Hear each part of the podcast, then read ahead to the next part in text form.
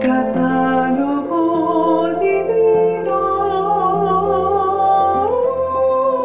Para conocer la vida de los santos con las hermanas trovadoras de la Eucaristía.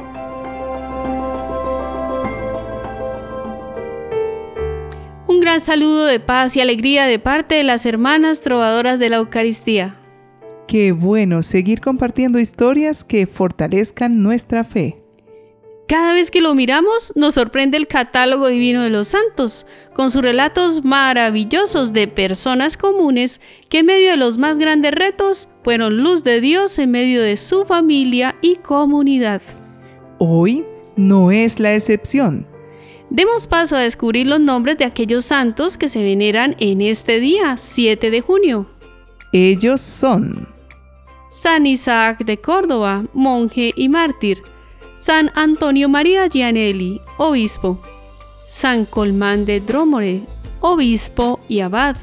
San Roberto de Newminster, abad.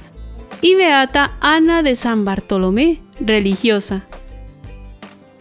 La gran Santa Teresa de Jesús dijo esta coplilla a nuestra Beata de hoy. Ana, Ana, Tú eres la santa, yo tengo la fama. Como muestra de su gran aprecio ante su virtud como religiosa. Ella es la beata Ana de San Bartolomé. Su nombre completo era Ana García Manzanas. Nació en el año 1549 en Almendral de la Cañada, en Toledo, España, en medio de una familia humilde pero profundamente cristiana. Su época estuvo marcada por los cambios históricos y los avances evangelizadores impulsados por la conquista de América.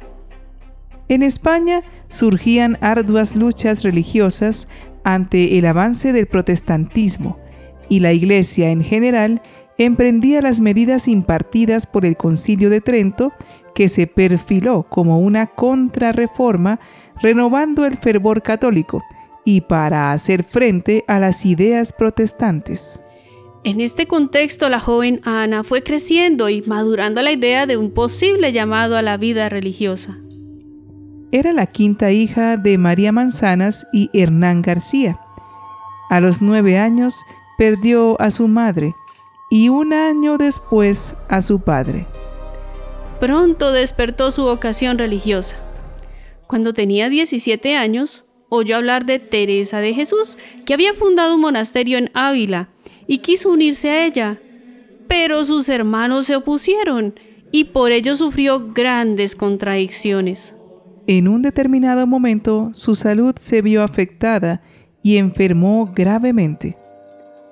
Entre sus preocupados hermanos y familiares decidieron rezar una novena al apóstol San Bartolomé para pedir por su curación que fue obtenida milagrosamente el 24 de agosto de 1570, día de la fiesta del apóstol. Ese mismo año, completamente recuperada, ingresó al convento de San José de Ávila como hermana lega y eligió a San Bartolomé como su santo patrono, cuyo nombre tomaría como Carmelita Descalza. Unos meses después de iniciar su noviciado, conoció a Santa Teresa de Jesús y desde ese instante se estableció una especial corriente de empatía que duró hasta el fin de sus vidas. Pidió ser hermana lega debido a que escasamente podía leer y no sabía escribir. En esta condición no participaba de rezar el oficio divino, dedicándose a las tareas de servicio en la comunidad.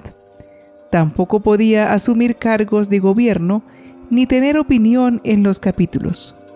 Santa Teresa no quería ese tipo de monjas en sus conventos, porque pretendía que todas aprendieran a leer y escribir y que todas fueran iguales, con los mismos derechos y deberes. Pero tanto insistió Ana que terminó cediendo, y ella fue la primera monja lega en los conventos del Carmelo Descalzo. Santa Teresa aprobó su profesión y recibió sus votos en el año 1572. Luego la convirtió en su secretaria particular y acompañó a la Santa Reformadora del Carmelo en sus correrías fundacionales. Ana aprendió a escribir pulcramente, de modo milagroso, copiando la caligrafía de las cartas de Santa Teresa. Así llegó a ser discípula predilecta y heredera aventajada del espíritu de Teresa, como del gran vidente Elías lo fue el profeta Eliseo. En la Navidad del año 1577, Santa Teresa se rompió el brazo izquierdo y Ana de San Bartolomé se convirtió en su compañera inseparable. Fue su cocinera, su enfermera, su secretaria, su confidente y su apoyo en las últimas fundaciones. Realmente fue su sombra. Destacó siempre por su extraordinaria caridad, por su unión mística con Dios y su gentileza con el prójimo. En su autobiografía se lee que deseaba con ansias morir de amor y suspiraba por esta dicha. Suya es la frase. Ay, cómo me pesa este cuerpo y estoy cansada de cuidarle. Todo mi deseo sería ver rotas estas cadenas. Hasta tal punto la quiso y la valoró Santa Teresa que el 4 de octubre de 1582, cuando sintió que llegaba la hora de su muerte, la mandó llamar para morir entre sus brazos, convirtiéndose en su heredera espiritual. Tras el fallecimiento de Santa Teresa, Sorana de Bartolomé inició el itinerario que la llevaría a Francia, Bélgica y Países Bajos, fundando conventos, dejando en muchos lugares hermosos testimonios de su virtud. En el año 1604 fue convocada para implantar el Carmelo Teresiano en Francia. Allí demostró su gran fidelidad a su carisma ante las presiones que querían desdibujar en la fundación la espiritualidad que de manera tan cercana aprendió de Santa Teresa. En 1605 fundó el Carmelo de Pontois y fue elegida priora del de París.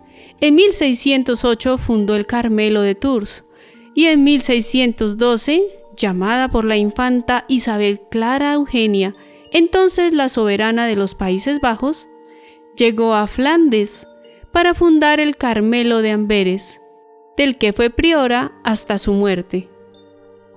En Amberes festejó las noticias de la beatificación y canonización de Teresa de Jesús, siendo quien primero dedicó en el mundo un Carmelo a la advocación de su Santa Madre. Así, el Carmelo de Amberes se llamó desde entonces de Santa Teresa y San José. En Flandes vivió Ana sus últimos años con gran fama de santidad que al igual que le ocurrió a Santa Teresa en Castilla. Esta fama la envolvió sin poderlo evitar. Todo tipo de personas, desde los humildes campesinos hasta las personas de más alta alcurnia, acudían a su Carmelo para pedirle su consejo y su bendición. Fue consejera y amiga de los soldados y generales de los famosos tercios de Flandes. En dos ocasiones se consideró vencido el peligro de que las huestes protestantes, al mando del príncipe Guillermo de Nassau, invadieran a Amberes, gracias a la intercesión de Ana de San Bartolomé. De estos episodios extraordinarios se hicieron las declaraciones y diligencias oportunas, y el obispo de Amberes la proclamó en vida libertadora de Amberes. En su autobiografía, escrita por obediencia, dejó constancia de las abundantes gracias y los regalos místicos que el Señor le concedió.